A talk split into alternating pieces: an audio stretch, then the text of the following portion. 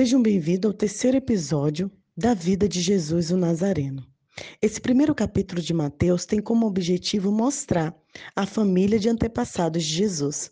A gente vê personalidades como Abraão, Isaac, Jacó e Davi.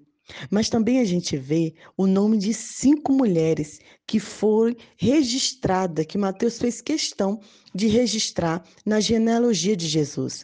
Algo que para o povo de Israel era impensável, visto que mulher não entrava na genealogia, não era contada e nem valorizada.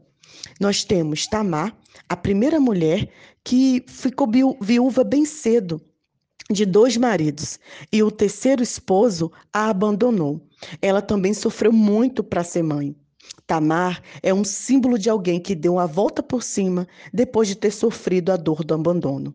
Nós temos Raabe, sim, que era prostituta em Israel, mas pelo fato dela ter acolhido os espias que Josué enviou do povo de Deus, pela coragem dela, ela entrou na família de Jesus.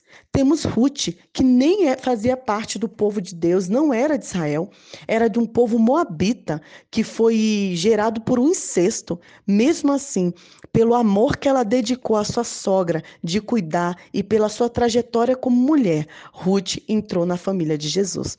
Nós temos Betseba, a esposa de Urias, que por conta de Davi, cometeu um adultério.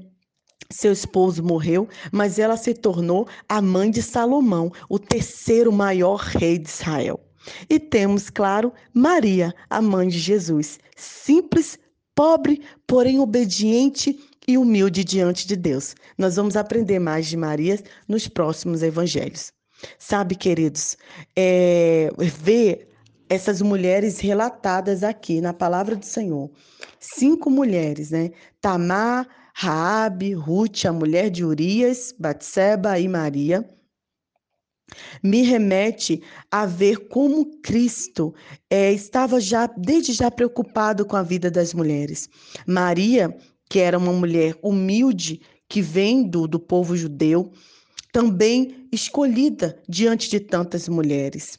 O fato de mulheres que não pertenciam ao povo de Deus estarem incluídas na genealogia de Jesus mostra de maneira incisiva a inclusão das pessoas que não eram israelitas para ser abençoado no plano redentor de Deus.